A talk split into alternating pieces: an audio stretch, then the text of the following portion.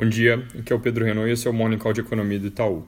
Começando pelo lado internacional, hoje o Senado americano vota uma lei sobre direitos humanos em Hong Kong, que pode acabar gerando algum barulho sobre possível atrito com a China, dado que a China não gostaria que houvesse interferência nesse assunto, mas no fundo não deve ser nada muito importante no sentido de que as negociações comerciais entre os dois países têm caminhado de forma bastante separada desse assunto.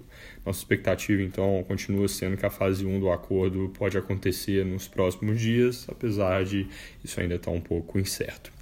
Vindo para o Brasil, destaque ontem foi a taxa de câmbio, que chegou à máxima histórica de 4,20 por dólar, sem nenhum elemento muito claro de pressão.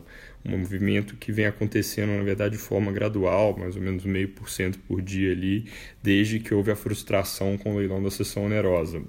Real, nesse período, só não teve desempenho pior que o do peso chileno, que está claramente pressionado pela crise política de lá nesse assunto. Hoje, o presidente do Banco Central, Roberto Campos Neto, fala na Comissão de Assuntos Econômicos do Senado às 10 horas. Pode ser que seja questionado ali sobre o nível atual da taxa de câmbio. No noticiário doméstico, a gente não tem nenhum dado relevante, nem nada muito concreto. Só destacaria que, após o governo ter sinalizado no fim de semana que vão mandar uma proposta fatiada para a reforma tributária, hoje nos jornais aparecem algumas críticas de políticos a essa proposta de abordagem, inclusive do Rodrigo Maia, que diz que fatiar a reforma é condenar ela ao fracasso porque mexer inicial, inicialmente só em PIS e COFINS, a proposta aumenta a carga tributária sobre o setor de serviços e, além disso, não resolve o principal problema, que é o ICMS.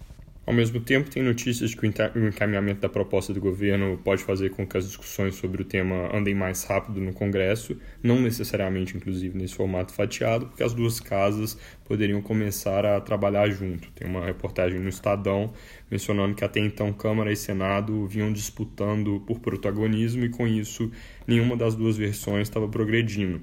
Segundo o jornal, agora que o governo vai colocar uma proposta na mesa, isso tende a mudar, porque eles já começaram a falar de criar uma comissão mista, informal, entre Câmara e Senado para debater a reforma, fazendo uma convergência entre as duas versões que eles já têm com a proposta do governo. Amanhã em São Paulo a gente tem feriado da consciência negra, em algumas outras cidades do Brasil também. Então a gente volta na quinta-feira com mais notícias. É isso por hoje, um bom dia.